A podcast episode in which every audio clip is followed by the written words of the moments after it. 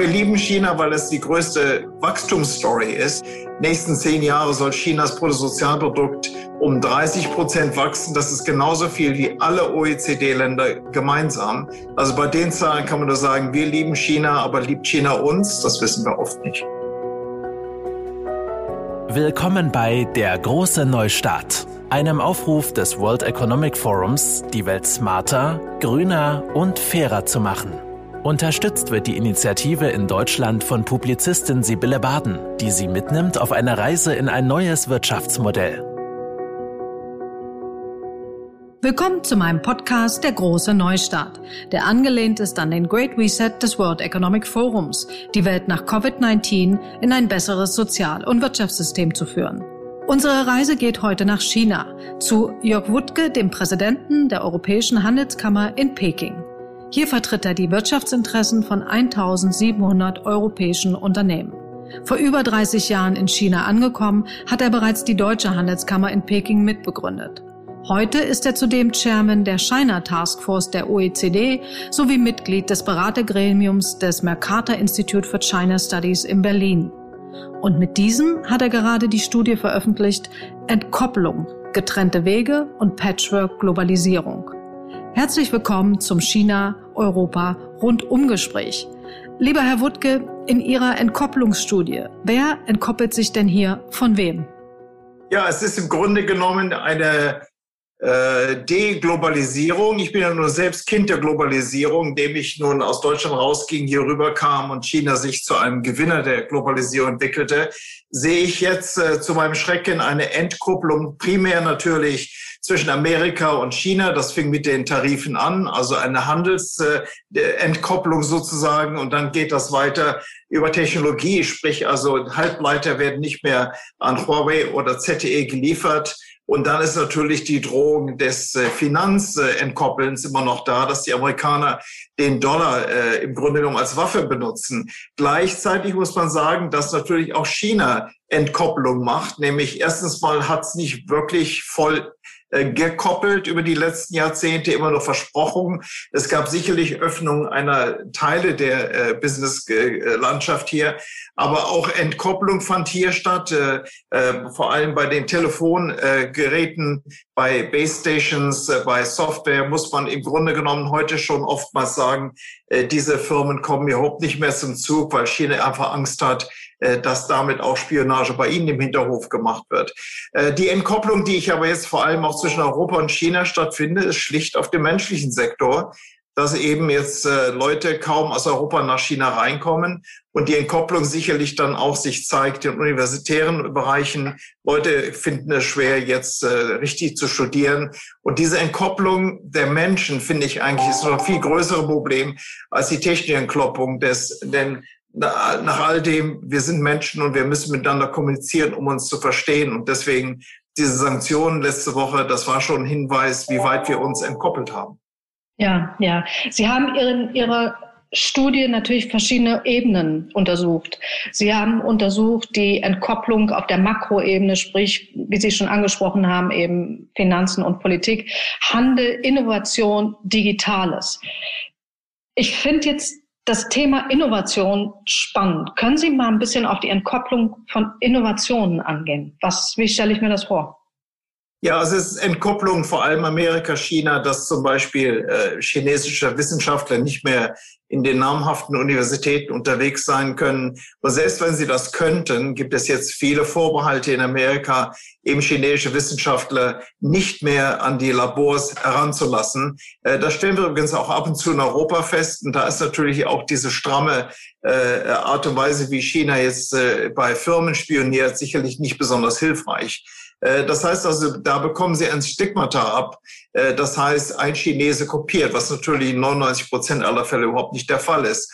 Und deswegen die Entkopplung im wissenschaftlichen Bereich ist auch im Datenfluss, sprich, was man hier an neuen Daten generiert, äh, neue Produkte, neue äh, Projekte, äh, dass man das unter Umständen mit seinem Hauptquartier jetzt in Deutschland nicht mehr frei äh, verfügbar machen kann. Das heißt eine Entkopplung, dass ich ein chinesisches äh, System haben muss und ein Rest of the World äh, System haben muss und das natürlich für Forschung, die wirklich grenzüberschreitend normalerweise sein müsste, absolut tödlich. Deswegen, es, die Schuldigen sind auf beiden Seiten zu suchen und wir haben mit der Entkopplungsstudie eigentlich nur versucht aufzuzeigen, welche verheerenden Folgen das hat äh, für die Wirtschaft, für Arbeitsplätze und im Großen und Ganzen äh, für, für die Länder, die das praktizieren und für diese Länder, die einfach mit reingezogen werden.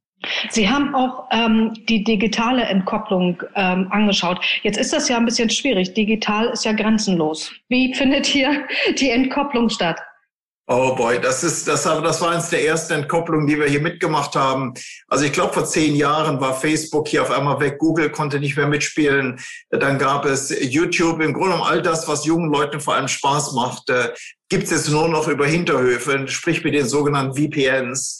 Und das ist natürlich sehr ärgerlich. Die muss man natürlich auch anmelden, sonst begibt man sich in eine legale Grauzone. Das heißt, China hat sehr, sehr schnell praktisch die große Firewall äh, aufgebaut, äh, so dass sie praktisch ihre Leute vor den giftigen, giftigen Nachrichten aus dem Westen schützen kann. Sehr betrüblich, weil das natürlich dazu führt, dass weniger Verständnis noch da ist, wie die andere Seite denkt. Und äh, das Entkoppeln geht eben jetzt sehr viel weiter äh, mit den legalen Auflagen. Dieses Cyber Security Law zum Beispiel jetzt sagt, man darf Patente, die man hier entwickelt, nicht mehr mit dem Hauptquartier unter Umständen äh, teilen. Äh, das geht sehr, sehr weit. Und äh, in der Tat, gerade in den modernen Bereichen äh, wie Software, wie äh, Halbleiter, und äh, vor allem den innovativen äh, Produktentwicklungen. Also im Grunde genommen die Entkopplung findet ironischerweise gerade da statt, wo die Industrie der Zukunft behandelt wird. Jetzt erinnere ich mich aber, dass Präsident Xi sich in seiner Eröffnungsrede beim Jahrestreffen des World Economic Forums in Davos für mehr Zusammenarbeit ausgesprochen hat. Und es ging ja auch darum, äh, dass er die Vereinten Nationen stärken will, die G20 und den Multilateralismus. Und ähm, also das war schon eine sehr gute, kluge Rede vom Brückenbau durch Dialog etc. Wie schätzen Sie denn diese Aussagen ein? Ja, ich glaube, da passt sich äh, China eher den westlichen Politikern an warme Worte, große Szenarien und äh, dann kommt dann wenig äh, hinten raus. Also wir haben hier bei der Kammer eine äh, Wortwahl gefunden dafür, das heißt Promise Fatigue. Das heißt, wir sind hier ermüdet von all den Versprechungen, die wir die letzten Jahre bekommen haben, in denen praktisch uns die Öffnung des Marktes jedes Jahr wieder neu verkauft wird. Und dann kommt es tatsächlich zur Öffnung, aber im Millimeterbereich. Und das ist natürlich sehr, sehr ärgerlich. Deswegen also äh, diese großspurigen Reden, die wir öfter hier hören, äh, da gibt kaum noch einer etwas drauf. Wir wollen Taten sehen. Und deswegen bringt auch die EU-Kammer jedes Jahr ihr sogenanntes Positionspapier raus, wo wir dann zeigen, wo Versprechungen waren und wo die Umsetzung ist. Und das Papier vom September letzten Jahres äh, ist satte 430 äh, Seiten stark und hat 900 Einzelfälle. Da fällt mir aber ein, dass zum Beispiel, das habe ich glaube ich vor ein paar Tagen in diesem ähm, China Trade äh, Newsletter gesehen, da stand sinngemäß drin, die Wall Street liebt China. Und da ging es darum, dass Peking ja zumindest dieses Versprechen, die Finanzindustrie für ausländische Investoren zu öffnen, wahrgemacht hat. Und dass allein die Amerikaner ähm, 77,8 Milliarden Dollar in China investieren. Wird hier mit verschiedenen Industrien gearbeitet, die zu, die auf? Ja, ich glaube, dass äh, jeder China liebt. Also nicht nur die amerikanischen Banken, sondern sicherlich auch die Europäer, als auch natürlich die europäische Wirtschaft. Fragen Sie mal die Chemie- und die Automobilindustrie. Äh, da ist natürlich äh, die Liebe nicht immer gleich beantwortet von der chinesischen Seite. Gerade um im Finanzwesen zu bleiben, die europäische Bankenlandschaft hat hier einen Marktanteil in China von 0,2 Prozent. Also die Liebe ist tief, aber der Marktzugang ist extrem gering. Äh, die Ausländer, alles in allem, Gesamtamerikaner, Japaner sind übrigens bei 1,5 Prozent. Und natürlich kann man bei Bonds, kann man bei den Chinesen, die jetzt global gehen, immer noch ein gutes Geschäft machen. Aber im Grunde genommen, das Geschäftsvolumen im Verhältnis zu den Möglichkeiten, die existieren, ist schon fast peinlich. Ähm, äh, ja, wir lieben China, weil es die größte äh, Wachstumsstory ist und jede Zahl, die man hier ausrechnet, ist immer für sich schon gesehen gigantisch. Nächsten zehn Jahre soll Chinas Bruttosozialprodukt um 30 Prozent wachsen. Das ist genauso viel wie alle OECD-Länder gemeinsam. Also Japan, Europa und auch die Vereinigten Staaten. Und im Chemiesektor sind es sogar 60 Prozent. Ähm, und äh, damit wäre dann China im Jahr 2030 äh, die Hälfte des globalen Chemiemarktes. Also bei den Zahlen kann man nur sagen, wir lieben China, aber liebt China uns? Das wissen wir oft nicht. Ihre Handelskammer bündelt ja die Interessen von 1700 europäischen Unternehmen. Was läuft denn für Ihre Mitglieder gerade gut in China und was läuft besser in Europa? Also momentan läuft definitiv der Verkauf sehr viel besser. Europa ist ja noch in den Fängen von Covid, währenddessen wir das hier eigentlich schon ernsthaft zwischen April und Mai letzten Jahres abgelegt haben. Man hat das ja auch bei den Verkaufszahlen gesehen, Automobilindustrie.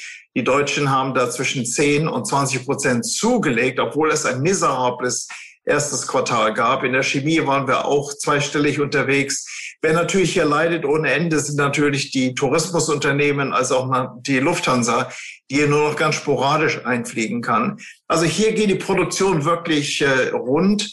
Ähm, die China produziert natürlich auch alle Produkte, die die Welt in einem sogenannten Lockdown braucht, also Elektronika äh, und Medizingeräte und Medizinausstattungen. Was in Europa immer noch besser läuft, ist wirklich meines Erachtens Erziehung, äh, das, das Bildungswesen, ähm, die, die, die Zeitungen, das Kulturleben. Äh, das wird hier wirklich nach und nach eingedrängt und, und zurückgedrängt. Das wird ideologisiert und politisiert. Äh, nein, also da, da vermisst man Europa mit seiner Offenheit und seiner bunten Diskussionsvielfalt extrem. Das ist die eine Seite. Die andere Seite, dass, dass man ähm, wahrnimmt, dass immer mehr europäische und allen voran auch deutsche Start-ups äh, es nach China zieht. Die wiederum loben dann die Atmosphäre von Innovation und Fortschritt. Jetzt haben Sie gesagt, äh, zweischneidiges Schwert. Was passiert da? Ich meine, hier ist natürlich eine Gesellschaft, die erstens mal sehr viel jünger ist, äh, die sehr viel mehr mit Elektronika zu tun hat. Also wenn Sie hier in Peking am Restaurant sitzen, selbst am Valentine's Day haben die Paare keine andere Sache zu tun, als sich gegenseitig zu fotografieren und das im Netz zu posten. Hier geht alles Elektroniker ab. Ich kam gestern aus der Tiefgarage nicht mehr raus, weil man nur noch mit dem Telefon bezahlen kann, also keine Karte, Cash überhaupt nicht mehr. Äh, und das ist natürlich eine ganz andere Kultur, wo immer das vorangetrieben wird. Neues, man will Neues haben, ein anderes Businessmodell. Und das natürlich dann dazu führt, dass die Firmen sich wirklich anstrengen müssen, hier mit besonderen Produkten aufzuwarten. Ich meine, ein normaler Mercedes-Benz-Käufer in Deutschland ist 53 Jahre alt und in China ist er 35 Jahre alt. Sehr oft Frau, sehr viel weiblicher als in Deutschland und vor allem, man glaubt es kaum, ein Drittel davon sind Erstkäufer. Also der Erstkäufer kauft sich die Erstklasse. Und äh, das ist natürlich dann für die Firmen hier ein wirklicher Druck, äh, Produkte rauszubringen, die auch auf junge Leute zugeschnitten sind. Das, Haut, das Auto ist voll mit Elektronika. Und damit man also hier im Pekinger Stau möglichst sich gut äh, amüsieren kann. Da ist wirklich auch die Innovation dahinter. China ist risikobereiter. Die Chinesen äh, sind auch mit, mit Ausfällen sehr viel leichter äh, umzugehen als, als bei uns zu Hause wo wir vielleicht in unseren Labors drei Jahre brauchen, um dann wirklich mit Hosenträger und Gürtel rauszukommen, zu sagen, das Ding wirklich funktioniert. Da sind die Chinesen schon seit 18 Monaten draußen. Und wenn es dann nicht klappt, dann macht man eben was anderes. Die äh, Zeit auf Marktveränderungen zu reagieren ist sehr viel besser hier.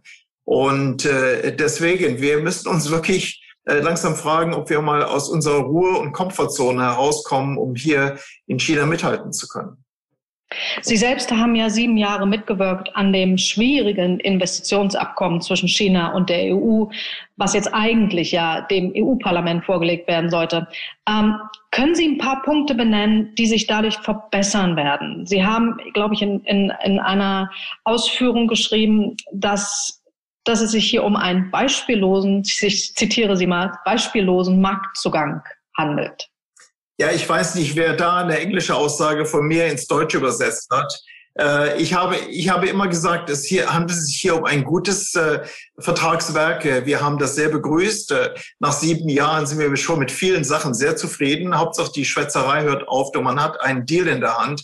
Äh, man hat sicherlich Vorteile gehabt, die man aber mit Babyschritten Schritten, äh, vergleichen sollte. Nichts Revolutionäres. Es hat wirklich äh, in, bei der Automobilindustrie bringt es etwas, äh, dann vor allem natürlich äh, beim Healthcare, bei dem Gesundheitswesen können jetzt Firmen sehr viel leichter in Privatkliniken einsteigen. Aber der richtige Durchbruch kam eigentlich bei dem sogenannten Level Playing Field, so dass man auf einmal einen Mechanismus bekam, wo man sich jetzt nun anders mit staatseigenen Betrieben oder mit Subventionen herumschlagen kann und ein Mechanismus, der relativ politisch hoch gehängt worden ist. Und natürlich die Sicherung, dass jetzt, äh, sagen wir mal, in einem Joint Venture, in dem man 80 zu 20 hat, jetzt nicht durch ein Gesetz gezwungen werden kann, 50-50 draus zu machen oder aus hundertprozentigen Tochterfirmen auf einmal jetzt ein Joint Venture gemacht werden muss. Das hätte das Investitionsagreement äh, im Grunde genommen für uns bedeutet. Aber wie Sie schon angedeutet haben, nachdem nun sieben Jahre ins Land gingen, um das Ding hinzubekommen, dachten wir nun, es kommen die sieben fetten Jahre. Äh, das scheint aber nicht der Fall zu sein. Also ich habe die Befürchtung, dass wir nochmal Josefs äh, Romane sieben dünne Jahre vor uns haben, weil natürlich die Sanktionen gegen das Parlament von China exorbitant waren und natürlich da jetzt eine politische Lösung äh, wahnsinnig schwer ist. Das Parlament in Europa wird sich erst dann das äh, Vertragswerk angucken, wenn China diese Sanktionen gelöst hat. Ob das jemals so schnell passiert, weiß ich nicht. Es ist extrem frustrierend. Können Sie da einwirken in Ihrer Position in, in China? Ja, ich meine, ich habe ja nun die Möglichkeit, äh, wirklich Top-Leute hier zu treffen. Die hören sich das auch alles sehr geduldig an und, und sind auch in vielen Bereichen gerade die Ministerien, die mit Wirtschaft äh, zu tun haben, also das Handelsministerium, die Planungskommission, sind da immer sehr, sehr fair und hören zu und sie wissen das auch. Aber es gibt eben auch eine Partei oder Politschiene, die jetzt, sagen wir mal, eher auf Krawall gebürstet ist und weniger auf Globalisierung und äh, dem Zusammenwirken. Von daher muss man sehen, wer hier die Oberhand ist. Aber momentan sieht es danach aus, als wäre erstmal dieses Schiff äh, aus dem Hafen raus und äh, kommt auch so schnell nicht wieder. Also ich kann mir gut vorstellen, dass das mindestens zwei, drei Jahre dauert, um da wieder miteinander so umzugehen, dass auch die Chinesen Parlamentarier aus Europa akzeptieren, die etwas kritischer sind. Ist ja nun Teil unserer Kultur. Und gerade an der Person von Reinhard Bütikofer kann man das gut festmachen. Ein Mann, der im Grunde sicherlich für viele Chinesen hier ein Stachel ist, aber gleichzeitig eben auch wirklich äh, die Bedürfnisse und äh, die, die, sag mal, die Werthaftigkeit von Menschenrechten in Europa hochhält. Das muss man auch hier äh, lernen. Also von daher, wir hängen dazwischen, versuchen halbwegs äh, mit Kommunikation diese Brücke zu bauen, aber es ist wirklich schwierig. Und wie sieht es denn auf der anderen Seite der Brücke aus, bei der EU? Wie viel Wille ist denn da jetzt da? Da war eigentlich wirklich der Wille da. Ich meine, das Investitionsagreement, wie gesagt, war jetzt nicht besonders äh, Nobelpreis äh, verdächtigt. Äh, man hat es dennoch hingekriegt, muss man ja wirklich sagen. Es haben sich 27 Nationen im Dezember zweimal darauf geeinigt und dann kam es dann zum Political Agreement. Äh, das spricht ja auch dafür, dass Europa in, in, in einigen Fällen wirklich äh, Solidarität und gemeinsames Interesse zeigt. Jetzt ist das natürlich wieder, wieder auf der Warteschleife. Äh, nein, also Europa im Grunde genommen hat, glaube ich, ist aus der Naivität erwacht, in der sie lange geschlummert hat und hat festgestellt, dass China jetzt nicht nur wie Sie selbst gesagt haben, ein Partner ist oder ein Konkurrent, sondern auch ein Rivale. Ich meine schon, dass China alle diese drei äh, Gebiete abdeckt. Äh, aber wenn man die Diskussion jetzt in Europa sieht, meint man, es wäre nur noch Rivale. Dabei äh, ist China wirklich für uns hier draußen äh, vor allem natürlich ein Partner und in einigen Bereichen auch ein Konkurrent. Nein, Europa muss sich jetzt wirklich mit einer China-Strategie beschäftigen und kann sicherlich da äh, gucken, was die Amerikaner machen. Man kann auch mit den Amerikanern und Japanern gemeinsame Sachen in einigen Fällen machen, aber wirklich zuallererst muss es da um die Interessen Europas gehen und jetzt nicht ein Copy and Paste von Washington oder von woanders. Gehen wir in Richtung weg vom Marktzugang für Europa zur, was oft betitelt wird als Neuaufteilung der Welt, ähm, Chinas Belt and Road Initiative. Ja. Und ich sage es nur mal für die Hörer, das ist das größte Infrastrukturprojekt der Menschheitsgeschichte. 2013 wurde die neue Seidenstraße beschlossen und seitdem wurden über 1000 Projekte mit mehr als einer Billion Dollar finanziert. Laut chinesischer Seite sind 126 Länder und 29 internationale Organisationen vertraglich dabei. Sie jetzt vor Ort, Herr Wuttke, welche europäischen Industrien und Länder spielen hier mit? Können Sie Beispiele geben und was sind die Hürden? Also die Hörer oder Zuschauer können sich mal bei der EU-Kammer äh, eine Studie herunterladen, die ich im Januar letzten Jahres äh, lanciert hatte. Und zwar ging es da um Belt und Road. Ähm, und äh, es ging ganz klar aus unserer Umfrage hervor, dass sicherlich die Chinesen sehr stark sich Infrastruktur überall breit gemacht haben, dass aber gleichzeitig 90 Prozent, in etwa 90 Prozent äh, der Wertschöpfung in chinesischen Händen bleibt. Das ist extrem wenig, vor allem die Lokalwertschöpfung war sehr, sehr gering. Und für uns äh, als Drittländer sozusagen, Drittfirmen dabei, der fiel meistens nur eins bis zwei Prozent ab. Von 1700 Firmen haben neun Firmen gesagt, sie hätten Vorteile durch Belt and Road. Das steht natürlich im starken Kontrast zu all der Propaganda, die hier rauskommt. Deswegen muss man da extrem vorsichtig sein.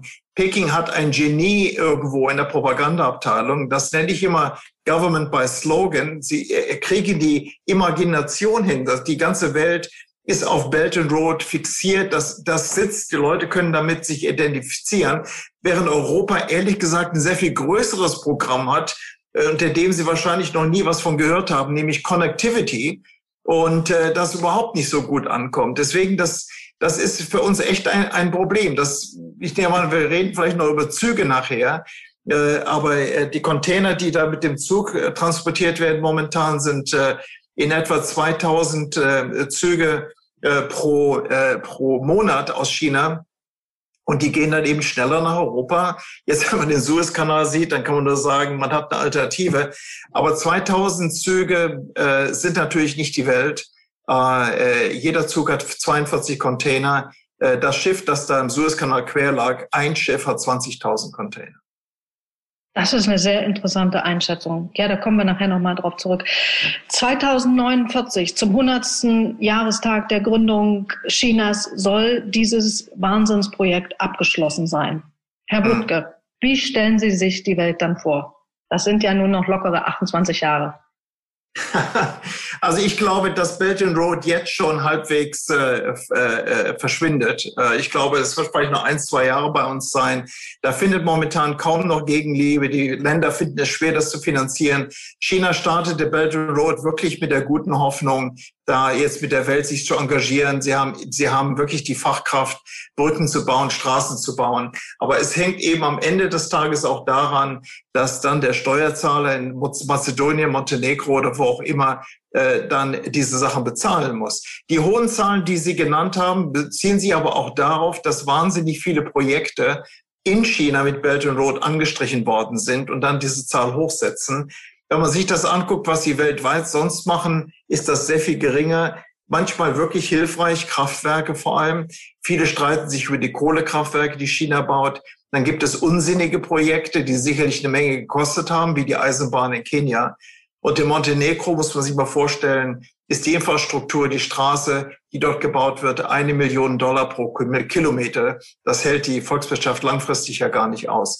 Deswegen, man muss da wirklich sehr vorsichtig sein. Wann das aufhört, 2049 äh, wird sicherlich sich keiner mehr dran erinnern. Ich glaube, das äh, äh, Geld wirklich hinten runter und all die Staaten, die Sie erwähnt haben, die da mit unterschrieben haben, die meisten können sich an das gar nicht mehr erinnern. Italien zum Beispiel war ein Riesenaufschrei. G7-Land unterschreibt Belt and Road.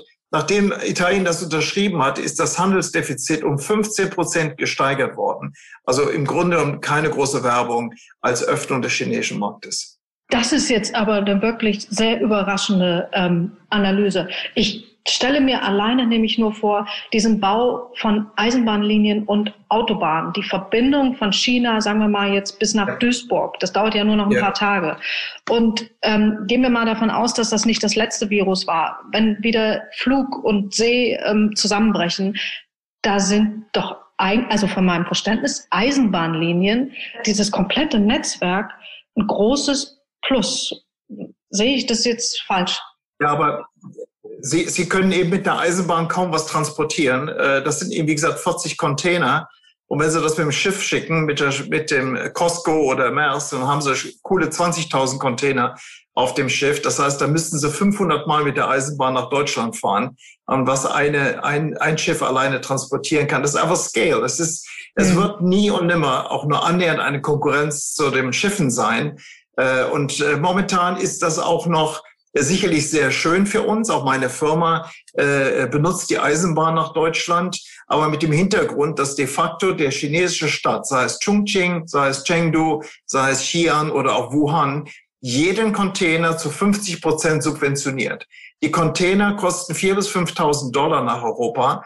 Und das ist in keiner Konkurrenzverhältnis zu einem Seekontainer, der kostet 2000, 2500 Dollar, 40 Fuß Container. Das heißt also, man will, um das herauszubringen, äh, natürlich äh, muss man da äh, in die, in die fiskale Tasche greifen. Deswegen, wir freuen uns darüber, wir finden das cool, aber für den lokalen Steuerzahler ist es vielleicht nicht so toll, wenn jeder Container nun zu 50 Prozent finanziert wird. Das heißt, man muss wirklich sehen, die Scale und natürlich die Subventionsstory dahinter. Hm, die Subventionsgeschichte, ja, das ist hm, große Kopfschmerzen, ja. Können wir kurz mal ähm, das asiatische Freihandelskommen ähm, ansprechen? Das umfasst ja zum Beispiel ähm, ein Drittel der Weltbevölkerung und 30 Prozent des globalen Bruttoinlandsprodukts. Ja. Sprich, hier sind 15 Asien-Pazifik-Staaten zusammengekommen, die mhm. den größten Handelsblock der Welt bilden. Können Sie das bin ich jetzt sehr, sehr neugierig. Können Sie das, ja, ähm, also, können Sie das ein bisschen das mir, Ja, das ist mir schon fast peinlich, dass ich jedes Mal so ein kaltes Guss bei Ihnen da Nein, das muss. ist hochinteressant. Äh, hochinteressant. Sind, also was RCEP angeht, erstmal ist eine gute Sache, wirklich. Äh, dass ASEAN, Korea, Japan und China sich zusammengetan haben, ist wahnsinnig wichtig. Äh, äh dass man jetzt im Grunde genommen eine Aufruf Räumarbeit macht und bilaterale Verträge versucht auf ein Niveau anzuheben.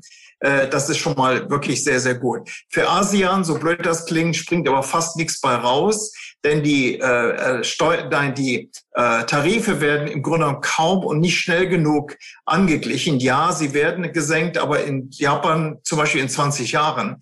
Äh, und äh, die meisten haben gar keinen großen wirtschaftlichen Effekt daraus. Wen es wirklich positiv voranbringt, ist äh, Korea, Japan und China. Die hatten nämlich bisher noch keine bilateralen Beziehungen. Und da auf einmal gibt es ein Netzwerk, in dem sie über RCEP sich sehr viel besser bedienen können. Das, der Umfang des Geschäftes wird aber sehr überschaubar sein. Es hilft dem Business, auch den europäischen und deutschen Firmen, die jetzt in ASEAN und in den RCEP-Ländern aufgestellt sind, in dem, in dem Handel, äh, weil eben auch die Zertifizierung zum Beispiel vereinfacht worden ist. Es werden einfache Zollmechanismen losgetreten. Das heißt, alles in allem ist das sicherlich eine gute Sache, aber es ist sehr weit weg von einem sogenannten Free Trade Agreement. Und man darf nicht vergessen, dass Europa natürlich da schon extrem gute Arbeit geleistet hat. Es gibt ein Free Trade Agreement mit Japan, Korea, Vietnam und Singapur unter anderem. Und die sind sehr viel tiefer. Die gehen auch auf Umweltfragen ein. Das macht RCEP nicht. Und die gehen auf äh, Arbeitsniveau ein, also die sogenannten ILO äh, Forced Labor Konditionen, die ja mit China sehr viel Probleme lösen. Vietnam hat die unterschrieben, die anderen auch.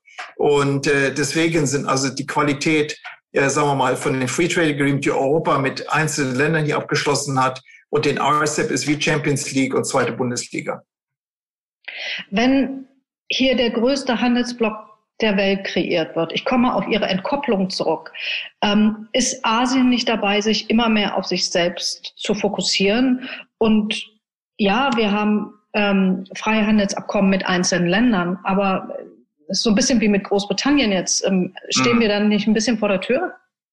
Nein, wir stehen nicht vor der Tür. Es ist, sag mal, was, was einer Region hilft, wirtschaftlich zu wachsen und zu stärken, das hilft uns auch. Wir sind eine starke Exportnation in Deutschland. Äh, geht's denen gut, kaufen sie mehr bei uns. Das ist also kein Nullsummenspiel, würde ich sagen.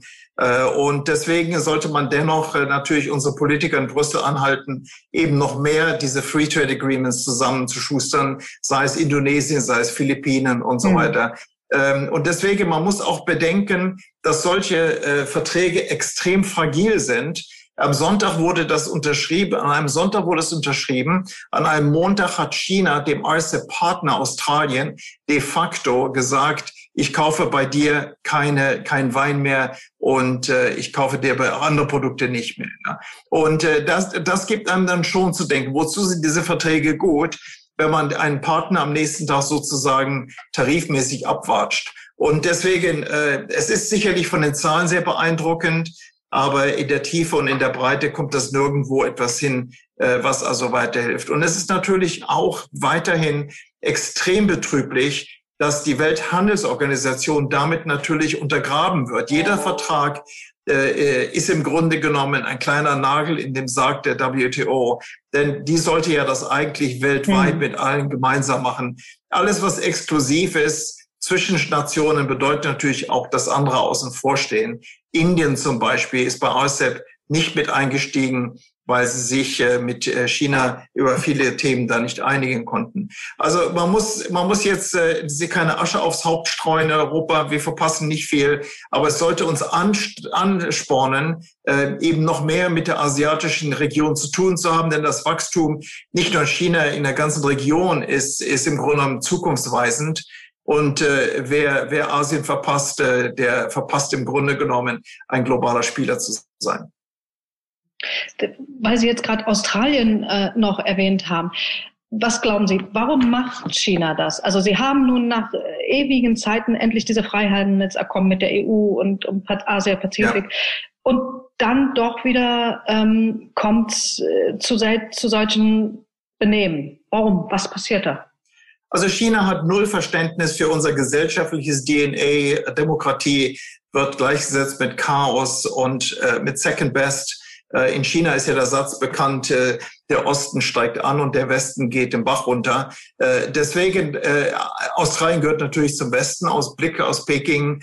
Und dass die Australier dann sagen, okay, wir finden das nicht so gut, wenn jetzt unsere Universitäten durch chinesische Studenten jetzt immer stramm auf Radio Peking eingestellt werden, wenn jetzt unsere Politiker immer stärker äh, äh, gedrängelt werden, äh, nur pro-chinesische Sachen als Legislative in Australien äh, freizugeben. Wenn natürlich ein Land, das sagen wir mal fünf Prozent der Bevölkerung aus China hat und gleichzeitig fast 30 Prozent seines Exportes von China abhängt, dann glaubt man, dass die schon in Canberra, Melbourne Burn und Perth äh, auf China hören werden. Aber die Australier tun das nicht. How dare they?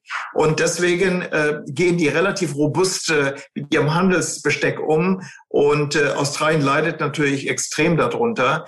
Äh, nichtsdestotrotz äh, äh kann man nur sagen, äh, man hätte vielleicht auch anders aus australischer Sicht damit umgehen können.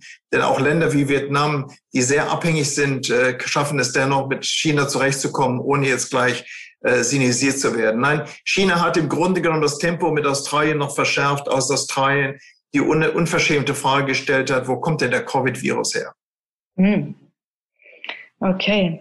Ähm, China hat ja seit 1978 das Ziel gehabt, die Abschaffung der Armut. Und damit sind sie ja wirklich enorm weit gekommen.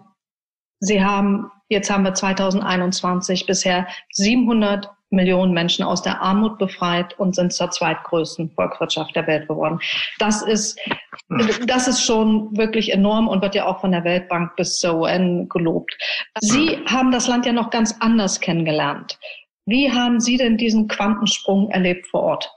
Ja, das macht demütig, wenn man hier lebt. Äh, ich bin 1982, also fast vor 40 Jahren, das erste Mal hier äh, angekommen und dann sah man äh, blaue Jacken, grüne Jacken und Leute stellten sich in eine Schlange auf, um jetzt vor einem Auto fotografiert zu werden, weil man natürlich keins hatte.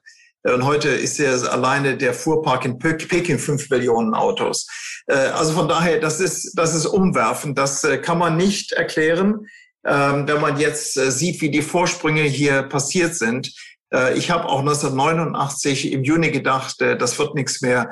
Äh, es gab dann später Einbrüche, wo ich dachte, na, jetzt geht's auch nicht mehr voran. China hat eine, eine Standfestigkeit und eine Resilienz, die unglaublich ist. Und ich glaube, ehrlich gesagt, das hat weniger mit dem politischen System als zu tun, als mit der Tatsache, dass die Chinesen einfach unglaublich und hier werde ich ein bisschen banal, unglaublich fleißig, sehr bildungsdurstig sind, und einfach einen Arbeitsethos haben, den es kaum woanders in der Welt gibt. Man sieht das ja auch in Singapur, Hongkong und anderen asiatischen Ländern. Ähm, die Chinesen sind einfach unglaublich pragmatisch und bringen dann so etwas äh, hervor wie dieses Wirtschaftswunder in China. Man darf aber auch nicht vergessen, dass das Ganze natürlich mit 1,4 Milliarden multipliziert wird. Da sieht natürlich alles sehr gewaltig aus. Wir haben mit der Weltbank übrigens in unserem Position Paper letztes Jahr im September den Vergleich angestellt, wie sich die Volkswirtschaften von vier Regionen, Taiwan, äh, Korea, Japan und die Volksrepublik, entwickelt haben, Jahr Null gesetzt, in dem sich geöffnet haben. Das heißt, verschiedene äh, Schienen, Japan 50er, äh, äh, Taiwan späten 60er, Korea 70er und natürlich auch China äh, 78 erst und wie die sich entwickelt haben. Und sie werden verdutzt sein, wenn sie sehen, dass Bruttosozial pro, pro, äh, pro Kopf äh, im Grunde genommen auf PPP-Basis hm. identisch gelaufen ist. Das heißt also, die Volkswirtschaften haben sich alle vier völlig gleichzeitig entwickelt wie die anderen. Das heißt, keiner fiel aus dem Rahmen.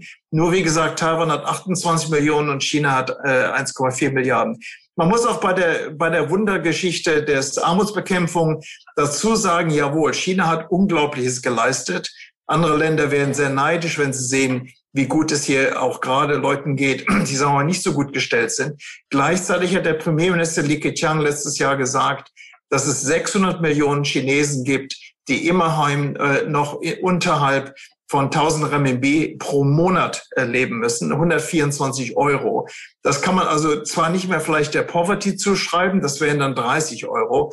Gleichzeitig die Leute sind noch ziemlich arm. Das äh, muss man natürlich auch sagen, da dauert es noch eine ganze Zeit. Was natürlich die, die positive Spin dieser Story ist, wenn natürlich diese Leute sich genauso entwickeln wie in der Urbanisierung und Industrialisierung des anderen Teils von China, dann können sie erkennen, warum China über die nächsten 30, 40 Jahre noch immer die größte Wachstumsgeschichte der Welt sein wird. Ist denn China, die Möglichkeit, dass China Amerika in den nächsten, sagen wir mal, fünf Jahren überholen wird, wirtschaftlich gegeben? Ja, von der Größe definitiv. Ich meine, in äh, Power Purchasing Parity haben sie es jetzt schon. Äh, ob sie das dann schaffen in 10, 20 Jahren, man darf ihn nicht vergessen, Amerika sind 350 Millionen Leute, China 1,4 Milliarden. Also es wäre ungewöhnlich, wenn China das nicht hinkriegen würde. Ähm, aber äh, wirtschaftlich äh, wachsen in Größe heißt noch nicht in Qualität. Und das ist das, was wir momentan äh, anmahnen, nämlich die Tatsache, dass China in den letzten fünf Jahren einen Produktivitätseinbruch erlebt hat. Das heißt, man braucht viel mehr Mengen an Geld, um dieselbe Wertigkeit am Bruttosozialprodukt zu generieren. Die Verschuldung steigt links und rechts an.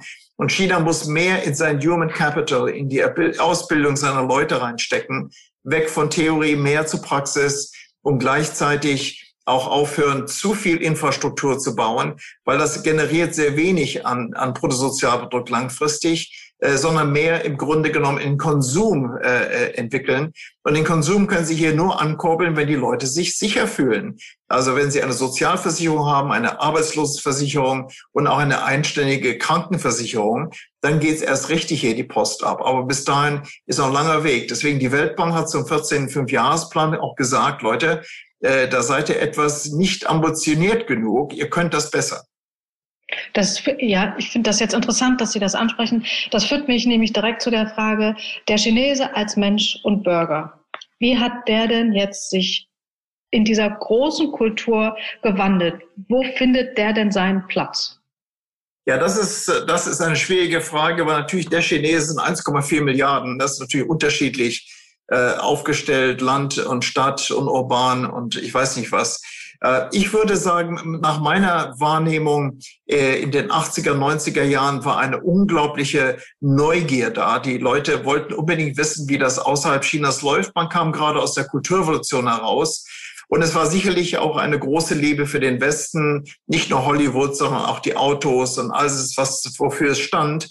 Äh, das hat dann im Grunde wirklich einen großen Knacks erlebt 2008, als äh, im Westen die große Finanzkrise ausbrach und äh, das System in Flammen aufging, während man hier die Wirtschaft sehr schnell in einem Quartal in den Griff bekommen hat, zu Wachstum geführt hat, gleichzeitig mit der Olympiade und der Expo Shanghai 2010 es zu einer Erfolgsstory mhm. machen werden ließ. Und da seitdem geht praktisch die Welt unterschiedliche Pfade, Phase. Äh, und wir haben im Grunde auch die Feststellung hier, dass China natürlich seine, seine Wertschätzung des Westens verloren hat, weil wir auch uns selbst de facto äh, äh entgleisen ließen, nämlich äh, Brexit. Das kann hier keiner verstehen. Äh, mhm. dann wurde Trump gewählt, was noch ähnlich äh, unbegreifbarer war. Und äh, dann die Art und Weise, wie mit Covid umgegangen wird. Äh, hier ist Stabilität, hier hat man Covid schnell in den Griff gekriegt. Das ist natürlich alles Sachen, wo dann der Westen als Vorbild total hinten runterfällt.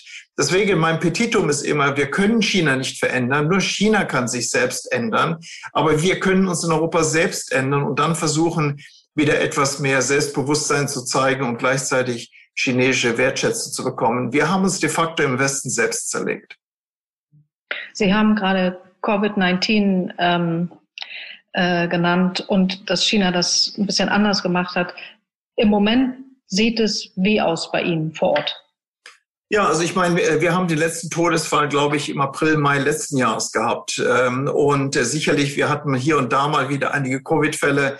Äh, das ist aber extrem überschaubar und den Zahlen muss man wirklich glauben. Es gibt da gar keine Gerüchte, die anderswo denken. Und äh, wie gesagt, äh, obwohl wir fast keinen Covid mehr haben, jeden Tag, wenn ich jetzt in geschlossenen Räumen bin, sei es Aufzug, sei es Restaurant, muss ich einen Mundschutz tragen und ich muss meinen mein, mein App auf dem Mobiltelefon zeigen, der im Grunde genommen bei dem Betreten von allen Gebäuden, von allen Gebäuden, selbst wenn ich nach Hause fahre an dem Tor, muss ich im Grunde genommen mein iPhone an diesen QR-Code halten mhm. und der zeigt dann an, erstmal, ob ich gesund bin oder nicht und zweitens hinterlässt er natürlich meine elektronische Duftnote. Das heißt, ich war dort gewesen. Das ist natürlich etwas, wo die Chinesen auch kein Problem mit haben. Nach dem Motto, dann sollen eben die Regierungsstellen wissen, wo was passiert. Aber wenn denn was passiert, dann kann man sofort nachvollziehen, wer wo, wann, wie war. Und das ist natürlich einen riesengroßen Vorteil.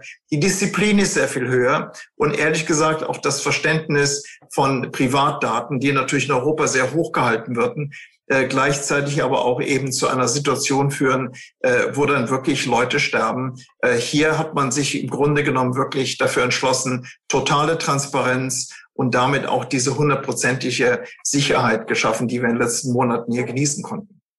Sie erwähnten kurz die, die App, äh, die Sie alle benutzen. Das wird ja hier schon zum großen Problem, weil ja hier der Breitbandausbau eigentlich so gut wie nicht stattfindet. Ähm, das heißt, wir können vielleicht in Berlin an verschiedenen Stellen, in München und Hamburg äh, da mitmachen. Ähm, ich nehme mal an, im, im dritten Dorf neben München wird es schon schwierig. Also ähm, da ist schon eine Kluft und wenn wir uns die Zahlen hier angucken, das ist schon, ja, vielleicht sollten wir mal zu Ihnen gucken, wie Sie das besser machen. Ich würde ganz kurz nochmal auf diesen 14. Fünfjahresplan zurückkommen, von dem Sie vorhin gesprochen haben. Ähm, man muss es ja, wenn man es neutral betrachtet, sagen, dass diese Fünfjahrespläne für China gut funktionieren.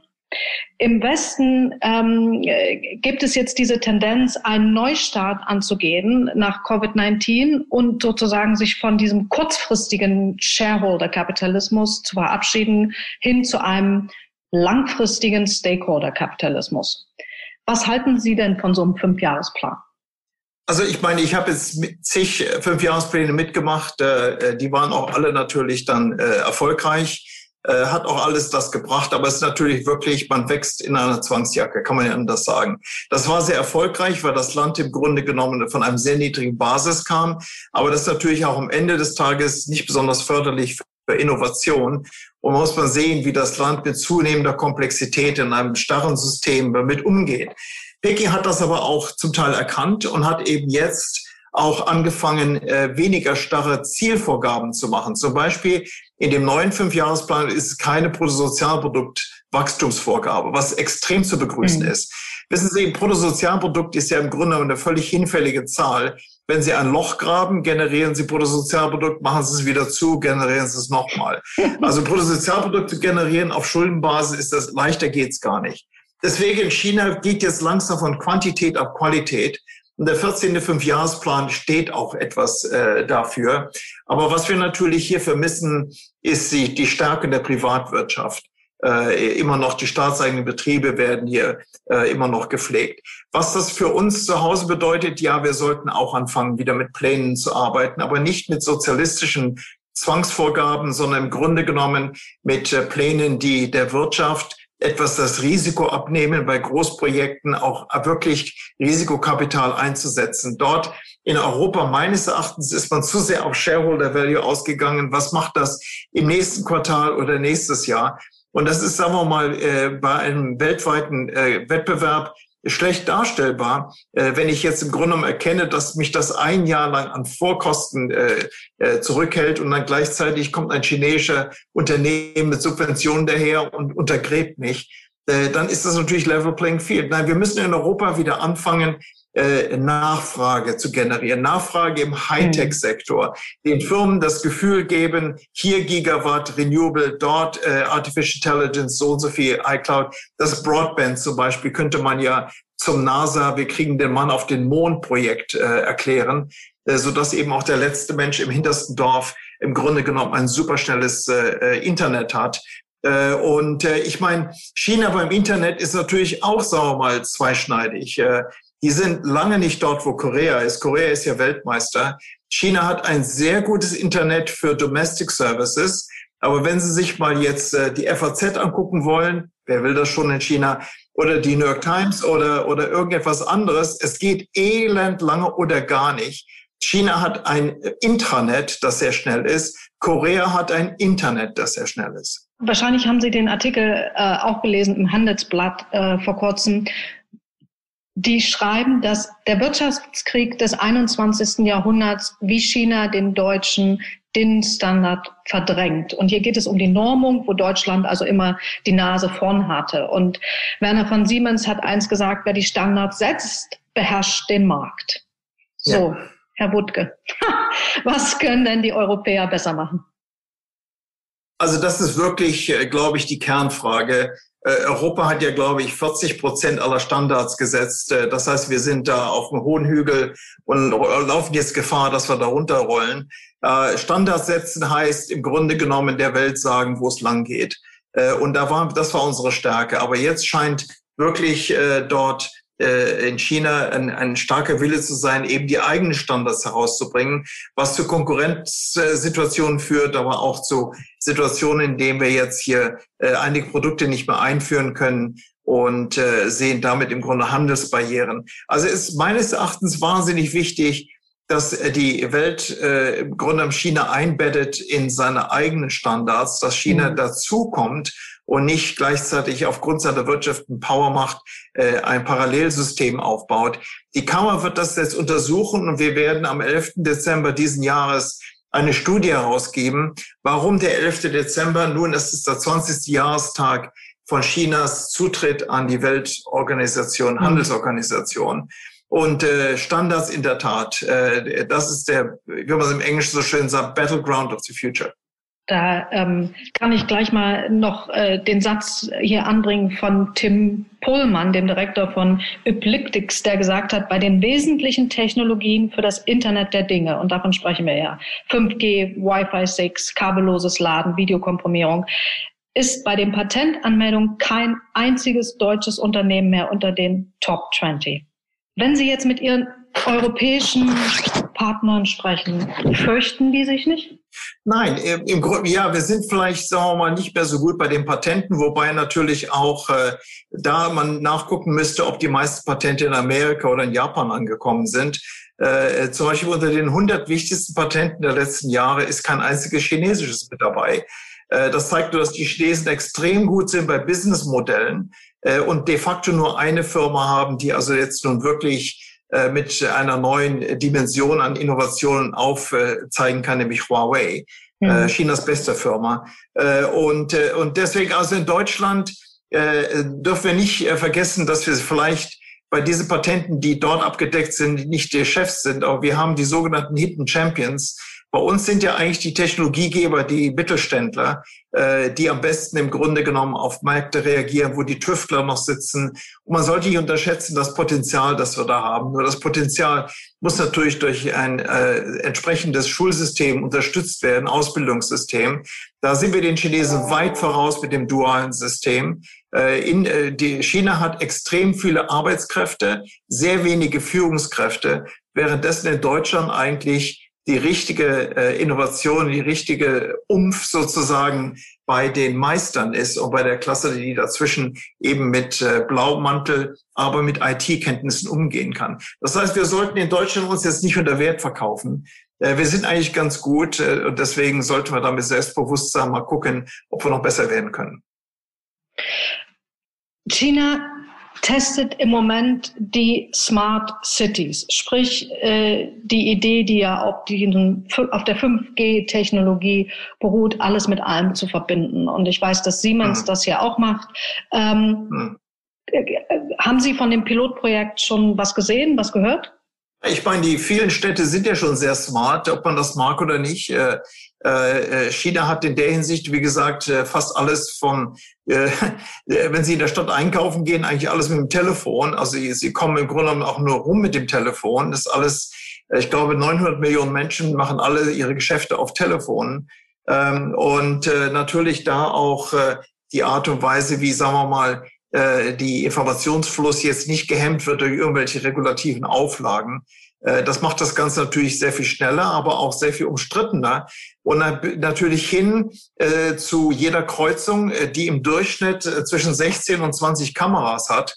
Äh, mhm. so dass wenn Sie jetzt bei Rot, äh, sagen wir mal, in Lüneburg über die Ampel gehen würden, äh, dann erscheint Ihr Gesicht und Ihre Telefonnummer auf dem gegenüberliegenden Board, so dass da doch schon mit Schande zu rechnen ist äh, und natürlich mit einer Strafe.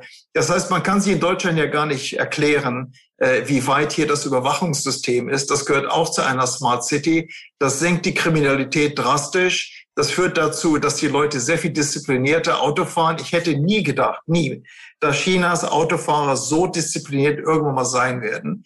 Äh, das ist natürlich durch diese Sache gekommen und dann natürlich die Verknüpfung äh, von den iPhones mit dem mit dem Eisschrank oder die Bestellung in Restaurants. Das kann man sich in Deutschland gar nicht vorstellen, wie weit die hier sind. Stichwort nicht vorstellen. Wenn wir jetzt ein Land haben oder sagen wir mal diesen ganzen asiatischen Kontinent, der so technologieaffin ist und so viel ausprobiert und so viel macht und so viel weiter ist als wir, wir kennen noch gar nicht die Probleme, mit denen dort gelebt wird. Wer soll denn jetzt die ethischen Regeln aufstellen? Wer soll das dann machen? Na, ich glaube, das ist natürlich äh, äh, eine Sache, die man nicht äh, exportieren kann aus Europa oder Amerika. Das, das muss von innen kommen. Es gibt ja auch äh, äh, etliche Thinktanks, die sich damit beschäftigen, aber das ist natürlich von Land zu Land extrem unterschiedlich. Ich meine, äh, Taiwan zum Beispiel, die Insel Taiwan hat es geschafft, aus einem starken autokratischen System 88, 90 zu einer Demokratie zu wachsen.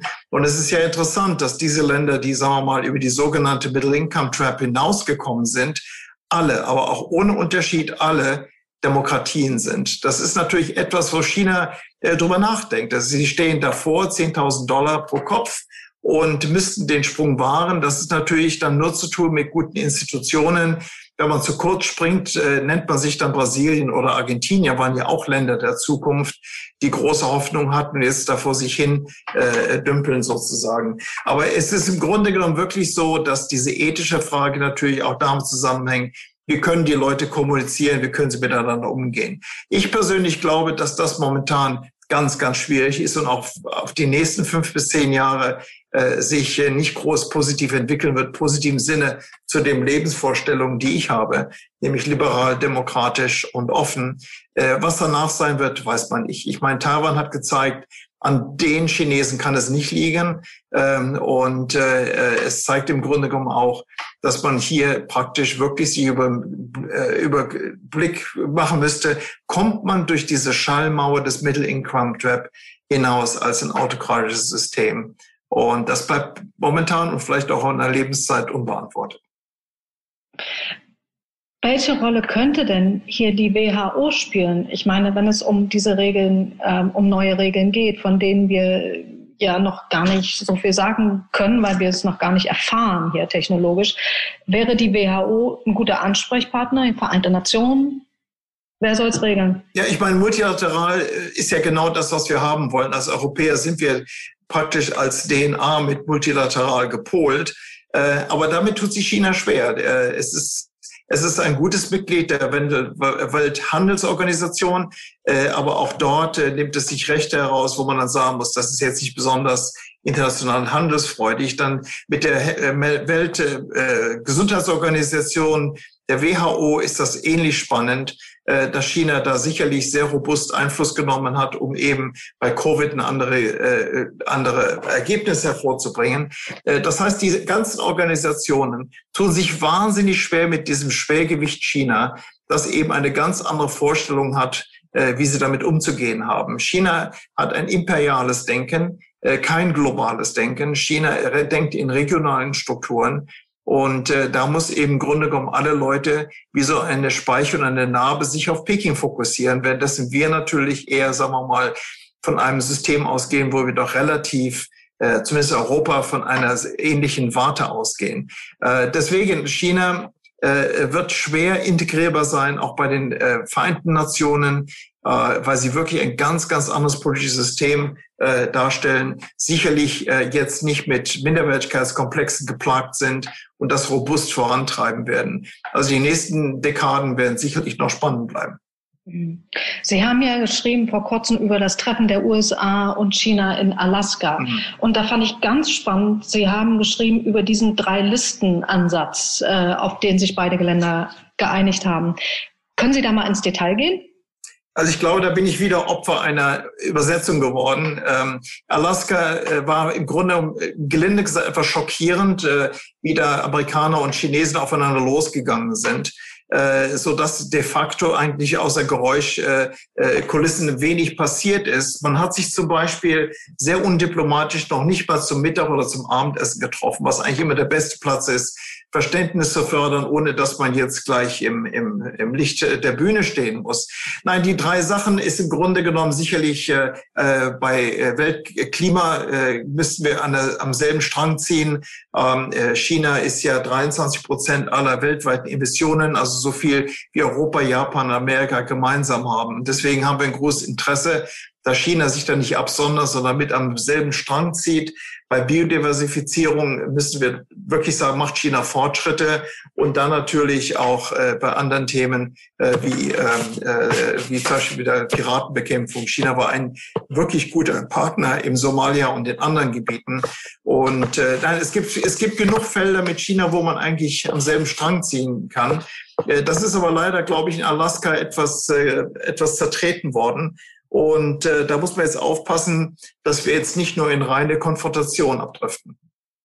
Ähm, was passiert denn, und nehmen wir mal den Worst Case, ich meine, wir sind ja alle ständig damit bemüht, äh, einen Kompromiss zu finden, einen Weg zu finden. Was ist denn, äh, wenn diese beiden Länder, USA und China, keinen Weg finden?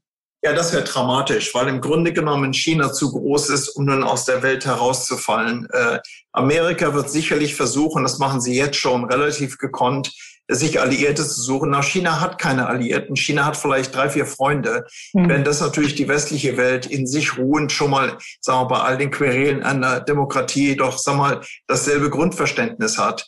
Äh, das sind eben die OECD-Länder, äh, die, sagen wir mal, äh, like-minded sind, sagt man hier dazu. Da fällt China hinten runter. Und da muss man natürlich auch sehen, dass Indien nicht zu vergessen wird.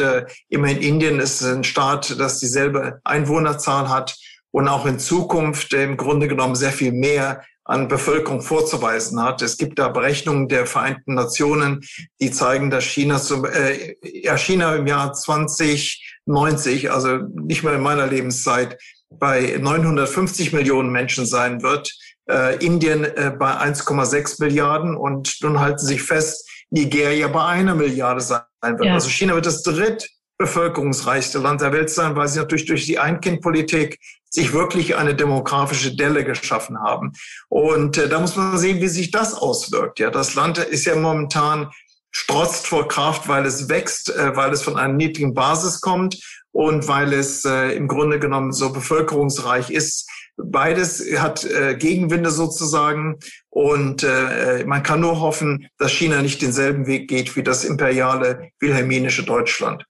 Ja, ich, Sie haben das Klima gerade kurz angesprochen. Ähm, China will bis 2060 klimaneutral sein, sagt der Präsident. Wir richten uns ja im Moment auf diese neuen ESG-Kriterien ein, sprich Environmental, Social and Good Governance, was wahrscheinlich das Regelwerk äh, sehr bald sein wird für alle Unternehmen. Das heißt, wir müssen die Menschenrechte einhalten, dann auch bis ähm, zum letzten ausländischen Dorf, jedes Unternehmen. Lieferketten, Menschenrechte etc. Wie viel verlangt China denn jetzt den europäischen Unternehmen derzeit vor Ort ab? Wir sehen ja schon H&M, da hat es ja schon wieder geknallt. Ähm, können Sie da was zu sagen? Ja, das ist ein, ein trauriges Thema, weil im Grunde genommen China natürlich Loyalität als erstes verlangt äh, und Loyalität für ein globales Unternehmen, das sagen wir mal jetzt auch die Vereinten Nationen Global Compact mit unterschrieben hat, was ja mhm. Menschenrechte beinhaltet, ist wahnsinnig schwierig. Da kommt man in einen Gewissenskonflikt, der de facto ehrlich gesagt gar nicht zu lösen ist. H&M oder Adidas und Nike leiden ja darunter, dass sie de facto nicht die Möglichkeit haben, jetzt ihre Lieferketten zu untersuchen. Ich meine, wenn man sie nicht untersuchen kann, kann man sie auch nicht zertifizieren. Und damit lässt man lieber die Hand davon. Denn es mag vielleicht fünf bis zehn Prozent des globalen Marktes in China sein. Das gibt aber auch nur im Grunde die Drehwirkung, dass man 90 Prozent eben woanders verkauft. Und diese Firmen müssen natürlich global denken und jetzt nicht hoffen, dass sie in China am Markt bleiben, gleichzeitig international durch Boykotts abgefeiert werden. Nein, China geht da wirklich ein Irrweg, kann man nicht anders sagen und müsste mit dem Thema anders umgehen, auch sehr viel mehr auf die Firmen zugehen, um deren Probleme äh, zu, zu verstehen. Aber da äh, schränkt der Nationalismus, glaube ich, die, die Sichtweise an. Mhm. Was die Umweltfragen angeht, ähm, hat China mit Präsident Xi ein unglaubliches Ziel vorgegeben.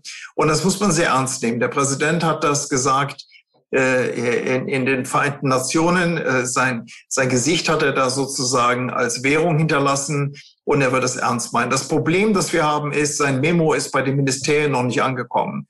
Das heißt, der 14. Fünfjahresplan hat de facto noch gar keine Umsetzung von 2060 gezeigt. Aber ich, kann, ich bin sicher, äh, dass da die Berater von Xi Jinping darauf achten werden, dass da eine sehr viel größere Ambitioniertheit gezeigt wird. Ich gebe immer ein Beispiel. Äh, China, wie gesagt, äh, verbrennt die Hälfte der globalen Kohle. Das heißt, wenn Sie irgendwo ansetzen müssen, ist es bei der Kohle. Und China hat die größte äh, Kraftwerkskette der Welt basierend auf Kohle. Das sind coole 660 Gigawatt. Na, den meisten wird 660 Gigawatt nicht viel sagen, aber das ist einmal die installierte Elektrizitätskraftwerke in Europa. Das heißt, China hat gesagt, wir werden innerhalb von den nächsten 40 Jahren einmal Europa abstellen und mit äh, neuen äh, Energien äh, versorgen. Das muss man aber auch im Hinblick sehen, dass China momentan ein relativ geringes Pro-Kopf-Stromverbrauch hat nämlich in etwa 35, 30 Prozent eines durchschnittlichen Amerikaners und 40, 50 Prozent eines durchschnittlichen Deutschen. Das heißt, während wir 2050 anpeilen, bei einem fallenden Pro-Kopf-Energieverbrauch hat der Präsident hier gesagt, bei einem steigenden Energieverbrauch werden wir carbonneutral 2060 sein. Unglaublich. Aber äh, Technologie wird dadurch sicherlich angeregt, denn da hilft nur Technologiesprünge. Und wie ich vorhin gesagt habe, Innovation kommt von Nachfrage. Und wenn man 660 Gigawatt an Kohlekraftwerken abstellen will, weiß Gott, dann braucht man eine Menge an Research and Development, um dahin zu kommen. Mhm, mhm. Herr Wuttke, ich habe noch zwei Fragen. Äh, ich weiß, wir sind schon ziemlich in der Zeit nach vorn gegangen. Ähm, zwei Fragen. Die eine Frage ist, wir sind jetzt sehr, sehr viele Themen durchgegangen von der Technologie, Belt and Road etc., Bildung, China und Europa. Jetzt ist ja alles so ein bisschen festgefahren. Wenn wir von einem guten Neustart, von, einem, von, von einer guten Weiterführung sprechen, wenn Sie Ihre Fantasie mal spielen lassen, was vielleicht jetzt ganz gut wäre, ähm, wie kann das denn aussehen? Sie kennen das Land seit 30 Jahren, Sie sind Europäer. Wie kann das aussehen? Ja, die einfachsten Fragen sind immer die schwierigsten. Ähm, äh, das ist, das ist ähm, sagen wir mal so, das ist so deprimierend momentan, dass ich also selbst mit meiner kühnsten Fantasie kaum über diese Hürde hinwegkam.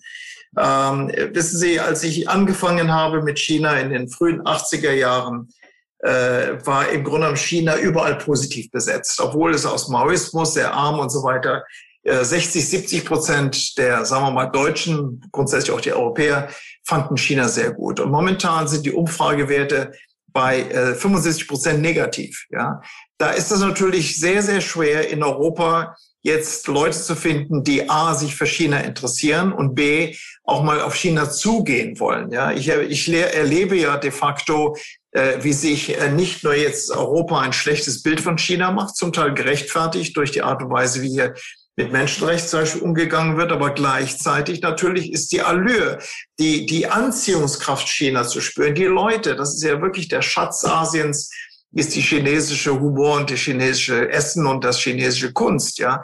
Äh, das ist das, was mich angezogen hat. Das wird meistens jetzt nicht mehr so geschätzt. Man sieht eher die Waffen, man sieht eher die Aggressivität von chinesischen Diplomaten, was extrem betrüblich ist.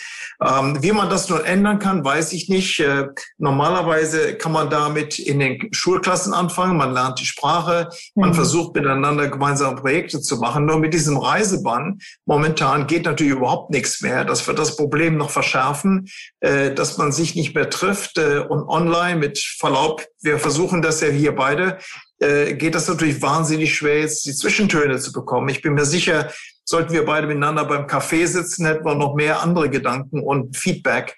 Das ist natürlich hier jetzt mit China dasselbe. China will keine Leute reinhaben und dreht sich ein bisschen weg von der Welt.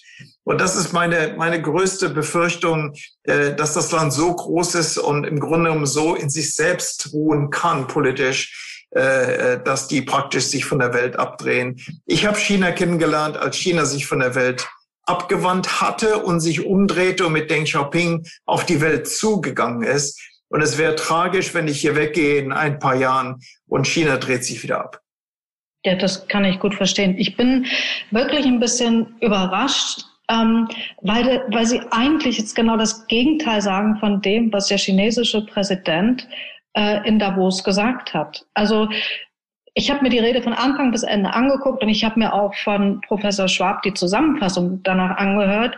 Ähm, und die Zeichen waren gut und ich fand, es war eine sehr gute und kluge Rede und konnte gar nicht verstehen, wieso Europa immer so aggressiv mit China umgeht. Sie sagen ja nicht nur, dass es ein bisschen anders ist, sondern Sie sagen, es ist genau das Gegenteil. Ja, weil im Grunde genommen der Präsident natürlich sich genau guckt, an wen er seine Rede richtet. Mhm. Das war die internationale Finanz- und Geschäftswelt. Äh, seine Rede hat auch bezeichnenderweise Edelmann geschrieben äh, und nicht seine Politleute. Er redet hier natürlich ganz, ganz anders, sehr viel robuster. Er ist auch ein Mann, der sehr frei reden kann, vor allem gegenüber seinen Landsleuten. Er ist ein Mann, der sehr geerdet ist und der sicherlich, sagen wir mal, eher die Prämissen woanders setzt. Aber er, da mhm. spricht er mhm. vor den internationalen Geschäftsleuten und findet warme Worte. Er hat das auch wiederholt in Boao bei dem äh, großen Kon Kon Konferenz kurz danach. Wir gucken uns natürlich nur die Ergebnisse an. Ja, sind wir frei geworden? Können wir hier mehr machen? Können wir mehr handeln? Äh, haben wir zum Beispiel eher Datenfreiheit? Haben wir äh, eine leichtere Zollabwicklung? Haben wir im Grunde mehr Freiraum? Und da müssen wir als europäische Wirtschaft sagen, ist ja, Babyschritte hier und da, Vorteile, aber im Großen und Ganzen bleiben wir weit hinter den Erwartungen zurück. Wenn Sie im chinesischen Fernsehen eingeladen werden, was hm. interessieren denn äh, die Chinesen dann an den Europäern? Ja, die testen natürlich meine Sprache. Äh, ich meine, die wissen natürlich, dass ich mit einem ganz anderen kulturellen Verständnis da reingehe und auch sicherlich im ZDF anders reden würde als bei CGTN. Aber mir ist es wichtig, im chinesischen Fernsehen präsent zu sein, auf die Themen zuzugehen, äh, sei es Chinesisch oder sei es äh, Englisch. Ähm, was dir meist natürlich interessiert ist, äh, äh, wie, wie sehen wir China, ja? Und da muss man natürlich schon äh, gewissermaßen auf, auf die Umstände achten und kann da jetzt nicht nur über Menschenrechte jetzt beim Staatsfernsehen eingreifen. Man versucht da wirklich Brücken zu bauen, ehrlich gesagt. Man hat genug äh, Streitthemen, man hat genug konfrontative Themen. Äh, ich versuche da meistens äh, Realismus zu zeigen, also jetzt nicht Radio Peking zu emulieren, sondern mhm. ich versuche wirklich dort äh, gemeinsame äh, Interessen zu wecken äh, und Verständnis. Können Sie sich vorstellen, wie schwer das ist? Das kann ich in, indeed. Allerletzte Sache. Ähm, es gibt ein Buch von Parakana, dem indisch-amerikanischen Politikwissenschaftler. Ja. Der hat ein Buch geschrieben, das 21. Jahrhundert ist asiatisch. Das ist wirklich ein großartiges Buch. Darin ist eine Stelle, wo er sagt, dass die chinesische Regierung eigentlich äh, Deutschlands soziale Marktwirtschaft als Ziel hat. Ja. Kann ich völlig nachvollziehen. Also ich glaube, dass Deutschland mit seiner so Sozialversicherung ein großes Vorbild ist. Wir sind ja ehrlich gesagt sehr viel sozialistischer als China. Äh, China ist eine unglaubliche Mischung aus Manchester Kapitalismus und Leninismus. Äh, ja. und, und wenn man sich den, den Gini-Faktor anguckt, wir sind ja Deutsche bei 28, die sind bei über 50 zum Teil. Nein, mhm. Chinas Vorstellung von halbwegs Wohlstand ist schon ausgerichtet auf Deutschland. Man hat ja auch eine Beziehung zu Marx, man hat eine Beziehung zu Lassalle äh, und, und der deutschen Sozialdemokratie, obwohl das Land natürlich sich in eine andere Richtung bewegt. Na, Deutschland in vieler Hinsicht immer noch vorbildhaft. Und mein Kumpel Parag äh, hat übrigens einen sehr kritischen Artikel vor kurzem äh, äh, veröffentlicht. Er lebt natürlich in Singapur hm. und äh, ist ein Beobachter äh, natürlich auch der South China Sea und so weiter. Und auch ihn besorgt das, dass im Grunde um China immer weniger in der Lage ist, auf seine kleinen Nachbarn zuzugehen und zuzuhören. Ähm, und äh, deswegen, also wer Interesse hat, äh, äh, Parag äh, hat eine EU-Kammerveranstaltung mitgemacht, äh, in dem er sich äh, mit einem indischen Botschafter zusammengesetzt hat und äh, dort über die Zukunft Asiens geredet hat. Denn Parag hat völlig recht. Die Zukunft, zumindest wirtschaftlich, ist in Asien und ich hoffe, dass sie auch kulturell in Asien sein wird. On this happy note, lieber Herr Wuttke, vielen Dank für dieses wunderbare Gespräch ähm, und auch, dass Sie sich die Zeit genommen haben, Ihr Wissen mit uns zu teilen. Vielen Dank und herzliche Grüße nach Peking. Na, vielen Dank, Frau Baden. Das ist äh, immer große Freude, die Stunde mit Ihnen zu verbringen. Äh, wenn ich noch eine kleine Bandenwerbung anbringen kann, mein Freund Matthias Nass hat äh, vor kurzem ein Buch rausgebracht in Deutschland über China. Das ist wahrscheinlich das am meisten, äh, äh, äh, das am meisten abgedatet ist sozusagen. Mhm. Und äh, kann ich nur empfehlen. Es ist, äh, handelt sich über die breite chinesischen äh, Geschichte hier in den letzten Jahren, aber auch geht auch wirklich auf Taiwan und Hongkong zu Themen, die wir ja nun nicht mehr die Zeit hatten zu besprechen. Also von mhm. daher vielen Dank und äh, Zeit dir aus Peking. Der große Neustart. Ein Podcast von Publizistin Sibylle Baden zum gleichnamigen Aufruf des World Economic Forums. Weitere Informationen erhalten Sie auf www.weforum.org oder auf sibyllebaden.com.